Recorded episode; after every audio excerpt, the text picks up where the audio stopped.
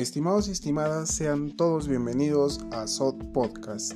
El día de hoy vamos a continuar con la secuencia relacionada a los títulos valores. En el presente episodio vamos a tratar sobre la transferencia de los títulos valores. Para ser específicos vamos a desarrollar el tema de la sesión de derechos. Y la sesión de derechos es una modalidad de transferencia propia de los títulos valores nominativos. Bueno, sin más que añadir, yo soy Ronald Canaza y nuevamente les doy la bienvenida a este episodio.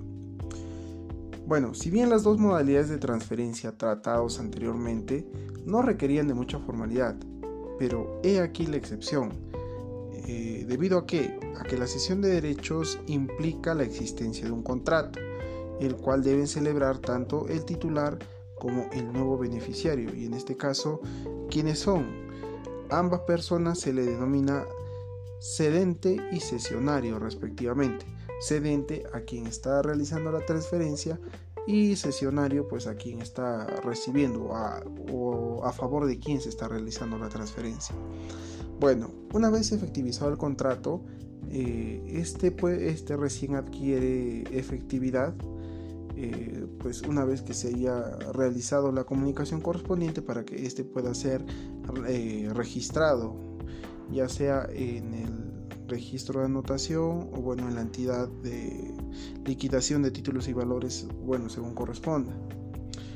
Ahora qué títulos valores nominativos son pasibles de ser transferidos bueno los más comunes que puedo mencionar en este momento son las acciones los certificados de suscripción preferente entre otros y con esto quiero recalcar de que la cesión de derechos es una forma propia de transferencia de los títulos nominativos, así como es el caso del endoso para los títulos valores a la orden y la mera entrega para los títulos valores al portador.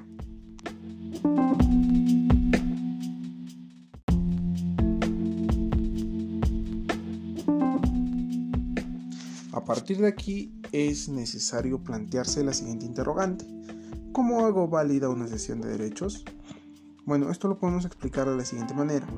La sesión de derechos debe constar en el mismo documento o también puede ser en una parte, salvo que exista mandato legal en contrario y que este mandato legal establezca una manera diferente a las dos que había mencionado inicialmente.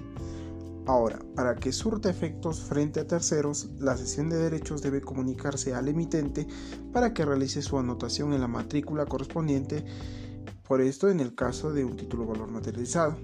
En caso de ser un título valor desmaterializado, este deberá inscribirse en la institución de compensación de títulos valores correspondiente. Eh, esto debido a que solo puede considerarse como legítimo titular o como legítimo propietario del título valor a quien cuyos datos figuren en el título valor como en el registro respectivo. Es necesario, esto es sumamente necesario. Ahora, para ejemplificar mejor las cosas, voy a contarles una pequeña historia modo ejemplo. Tenemos como dos actores principales a Juan y Pedro, quienes son accionistas de la empresa Jupe Sociedad Anónima. Ahora, Juan tiene el 80% de las acciones de la empresa y desea transferir un porcentaje de sus acciones eh, con la finalidad de obtener dinero proveniente del capital de esta empresa para posteriormente reinvertirlo y fundar una nueva empresa con nuevos socios, para lo cual eh, pues pone en venta un equivalente al 20% de sus acciones eh, del total que se encuentran registradas a su nombre. ¿Y esto dónde realiza la oferta? Para el caso del Perú, la oferta la realiza Juan en la Bolsa de Valores de Lima. Ahora, al estar disponible eh, dicho porcentaje, aparece Daniel, quien desea invertir su dinero en una empresa, razón por la cual Daniel y Juan acuerdan en realizar dicha actividad contractual, o sea, la transferencia de acciones mediante cesión de derechos. Esto lo realizan en un documento aparte, Luego, Juan comunica a la sociedad anónima, que en este caso es la empresa Jupe, ¿para qué? Se preguntarán ustedes.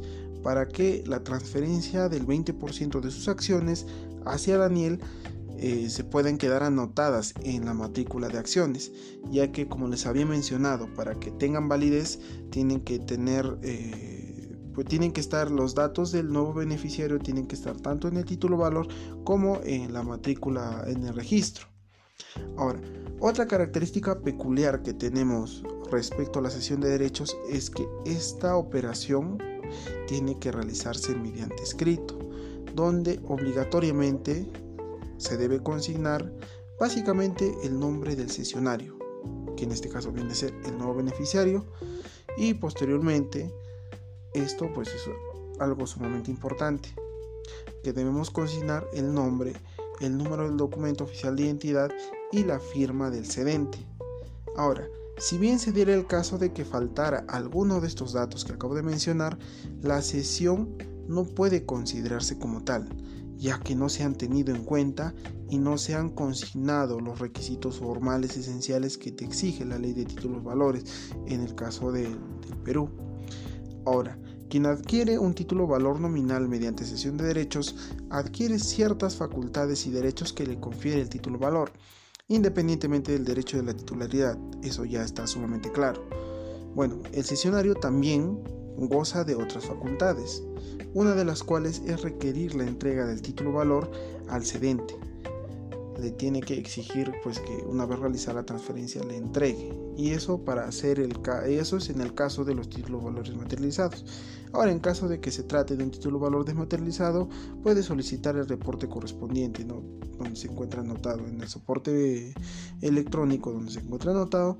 Y ahora esto tiene pues la misma validez que el título valor en físico. Bueno sin más que añadir con con este episodio damos por concluida lo que es la transferencia de los títulos valores. Bueno, espero que este episodio haya sido de su agrado y yo me despido hasta una nueva oportunidad. Yo soy Ronald Canaza y les mando un cordial saludo.